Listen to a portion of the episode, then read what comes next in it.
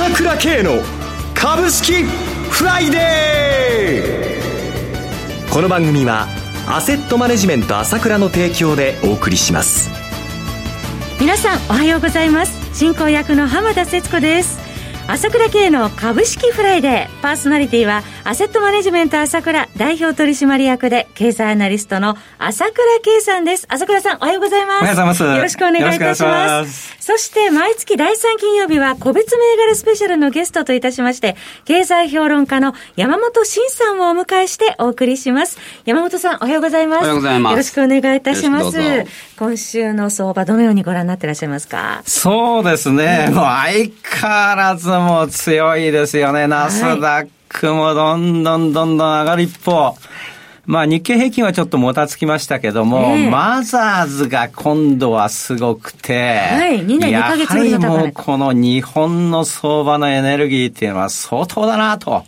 いうことですよね。えー、で、日経平均がね、えー、まあ、また今日2万3000円回復してしまうんじゃないかと思いますけれども、はい、これもまさに、あの、先週私解説した通りって言っておかしいですけれども、まあ、S q なんですよ。先週の金曜日の、ね、ええー、まあ、数字は見たかったですけれども、はい、どのぐらい海外投資家が買ったのかなと思ったら、1兆円買ってるじゃないですか、先週1週間で9900億。現物と先物で。なんでこんなに1週間に1兆円も買うんですか？凄まじいですね。めちゃくちゃな買い方でしょ、えー、?S q 値が欲しいわけです。えー、だから3月はめちゃくちゃ売って、6月は今度は買って、8月も買ったと。S q に向けて、常にいいようにやるというのが海外投資家の思惑なので、これがまあはっきり出て、それが行き過ぎて、それで少し反落したんだけれども、だけども、個人投資家が6000億ぐらい売ってましたけども、はい、まあちょっと2万3000以上高いなっていうのは今感覚があるんだと思いますけども、えー、ただもう下行ったら買うっていうのがもう強烈なんで、えーもうこれはね、もう下はほとんどないよというような、もう買いたくてみんなしょうがないわけだから、一旦こういったということで、まあうまく対応したんではないかと思いますけれども、はい、結局は上に行ってしまうという相場で、まあ、引き続き言ってますけど、弱気になる必要はないよと。それから、ナスダック見ればわかるだろうけれども、大相場の中なんだよということをね、しっかり捉えておけばいいと思いますよ。弱気になる必要ありませんよ。はい。山本さんはいかがでしょう？はい、あのー、まあ、ナスダックも SP500 もね、史上最高値更新して、はい、なんていうんですかね、まあ、コロナバブルではあるんですけどね、えー、まあ、ジャブジャブの金融緩和が背景にありますから、で、ちょっと今、アメリカ、まあ、与党と野党でね、あの、失業給付だとかをめぐって、まあ、コロナ対策って揉めてるじゃないですか。それ、いつもだったらあれ結構下がりますからね。これで予算がどうなるかわからなくなっちゃった。それでも上がってるわけですから、やっぱり、相当強いぞと。まあ、そういうふうに意識しとかないとまずいですね。アップル、そしてテスラも上場来高値更新しているという、ね、はい、アップルの話は後でゆっくりしますけど、はい、はい、詳しく伺いたいと思いますが、さて、朝倉さん、大好評の朝倉系チャンネル、また、アセットマネジメント朝倉の西野さんに銘柄ご紹介いただけるということなんですが。そうですね、昨日引き込んでるんで、まあちょっと研修して今日3時過ぎに出すつもりなんですけれども、はい。まあね、まあ、銘柄、当社の銘柄群もなかなかもう長谷川も西野も冴えてますので、えー、長谷川もね、あの、第一週ね、あの、話しましたけどもね。番組でね。もう、どんどん上がっちゃってるんで。ご紹介いった5銘柄。えー、GMO フィフィナンシャルゲートも8300円が1万500円になっちゃうしね。えー、フリーも5300円が6470円になっちゃうし。こういったこう新興株だけじゃなくて JCR ファンは東証一部の株もちゃんと捉えてますからね。さすが銘柄マスター。1万590円が1万3000円いきましたんでね。これわずか2週間の話なんで、ああ、これ25%も上がってすごいなってことなんだけども、だけど、当社だと、やっぱり西野の方がもっと強烈なんですよ。うわさらにですか？もう、当社もまあ、証券会社と同じ仕事をしてますので、普通にこのお客さんからこう注文を取るって仕事もしてますけれども、えー、もう、西野なんかこれ言ってこうっつったらもう、誰も何にも言わないで、はいはい、お願いしますってこう、こういう世界なんですけども。これまでの功績皆さんご存知だから。それでもやはり5月の頭のベース、はいあの株ワングランプリ1500円の時にね、これ西野がこれアメリカで流行ってるからすごいんだって言ってたんですけれども、それが今結局6倍で9600円になったわけですよ。そうでした。その間一貫して弱気になることはありませんでしたからね。はい、その間2回 YouTube を撮りましたけども、ベースは絶えず言っていましたし、うん、前回ではビザスク2200円が、これも3500円で1.5万になってますけども、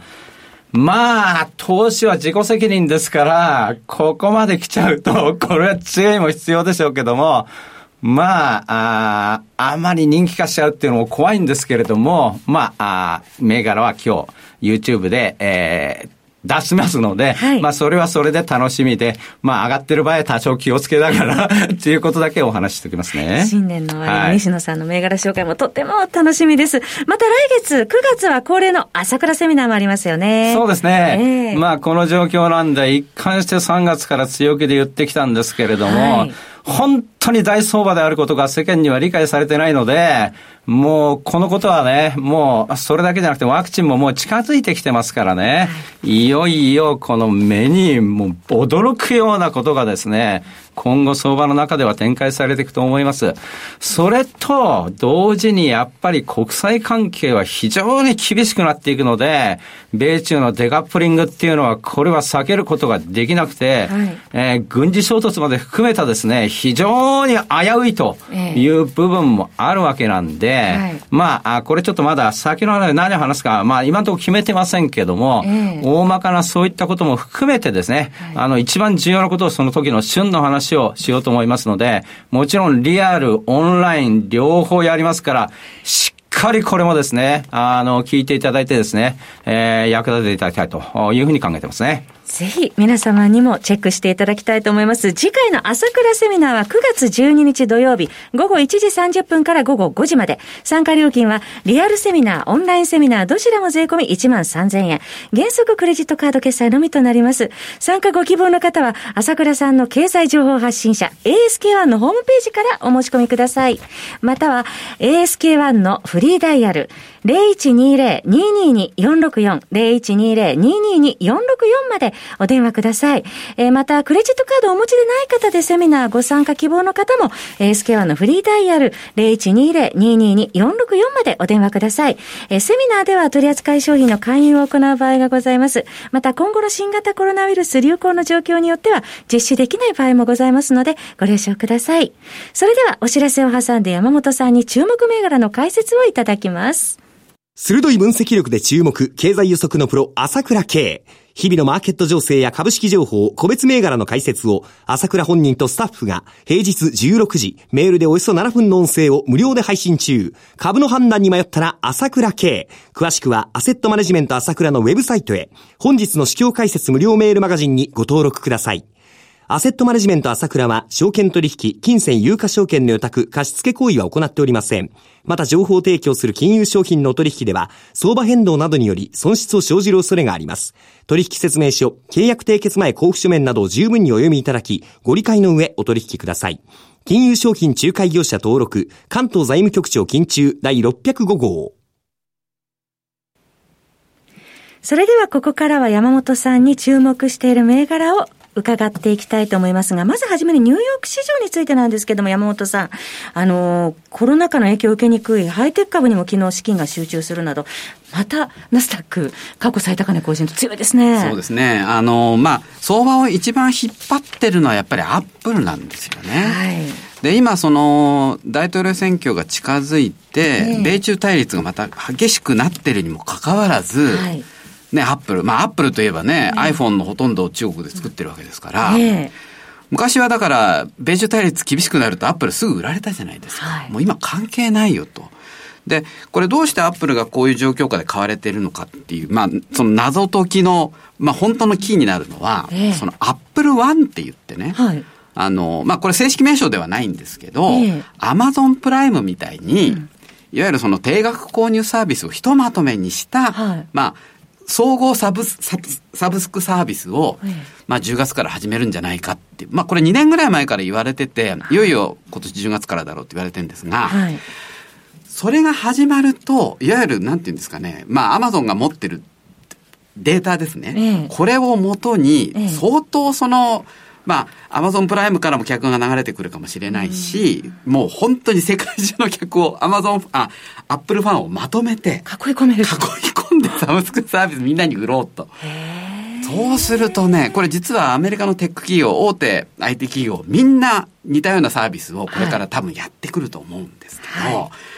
もう iPhone が売れようが売れまいがあんまり関係ないですね、もう。そういうふうに捉えてみた方がいいわけですね。ハードにこだわってない、ハードのこだわりを捨てたから、アップルはすごい伸びた。で、それに対して、まあ今日ソニー注目銘柄上げてるんですがね。はい。えー、コード番号6758東証一部上場。昨日は172円安8354円でした。まあちょっとあの、高値圏で今少し調整ですけど、はい、ソニーはだからハードへのこだわりを捨てきれなかったから、まあ、アップルライバルだったのにアプリ抜かせちゃったんですけど、えー、ソニーもいよいよサブスクサービスをかなり始めてましてね、はい、今、その、プレイステーション4、これ年末にプレイステーション5も出るんですが、ねはい、もうゲームは、いわゆるその、ネット上でね、サブスクで好きなゲームやり放題一定額払って。で、それを切り口に、ソニーってほら、あの、金融部門、まあ保険だとかね、えー、持ってますから、はい、もう総合的に、そのサブスクで顧客を囲い込むような戦略に多分打って出ると思うんですね。そういう点でちょっと面白いかなと。が続いて、内外テック。コード番号3374ジャスタック上場の銘柄、昨日の終値118円安2554円でした。これ半導体製造装置の専門商社で、はい、まあ、東京エレクトロン向けがだいたい7割なんですけど、まあ、ものすごい増益で、あのー、まあ、4、6月期は営業利益5.2倍になってて、で通期でも58%の営業増益見込んでるんですが、やっぱりね、さっきのアップルのサブスクサービスじゃないですけど、はい、データセンターの建設がものすごいことになってて、はい、で、NVIDIA もね、えー、5、7月期の、あのー、データセンター向けのね、うん、あのー、半導体が、に、もう、好調で2.7倍利益増えてるんですよね、そこの部分は。これも、強気の見通し NVIDIA も出してますから、やっぱり相変わらず引き続きデータセンター向けの投資が続くと、そうすると東京エレクトロンも、うん、まあ、えー、受注がかなり上向くだろうということですね。で、最後に、朝日ホールディングス。朝日ホールディングス5857東証一部です。40円安3550円昨日でしたね。これ貴金属のリサイクルで、これちょっと違うんですが、はい、やっぱり4、6月期で78%の最終増益なんですね。で金の値段はもう6月以降にうんと上がってますそうですよねまあ増額修正濃厚じゃないかなと思います好材料もありと3銘柄ご紹介いただきました。ありがとうございます。そろそろお別れのお時間です。今朝はゲストとして経済評論家の山本慎さん。パーソナリティはアセットマネジメント朝倉代表取締役で経済アナリストの朝倉圭さんでした。お二方ともありがとうございました。失礼しました。私朝倉慶が代表を務めますアセットマネジメント朝倉では SBI 証券楽天証券ウェルスナビの口座開設業務を行っています。私のホームページから証券会社の口座を作っていただきますと週2回無料で銘柄情報をお届けするサービスがあります。ぜひご利用ください。それでは今日は週末金曜日頑張っていきましょう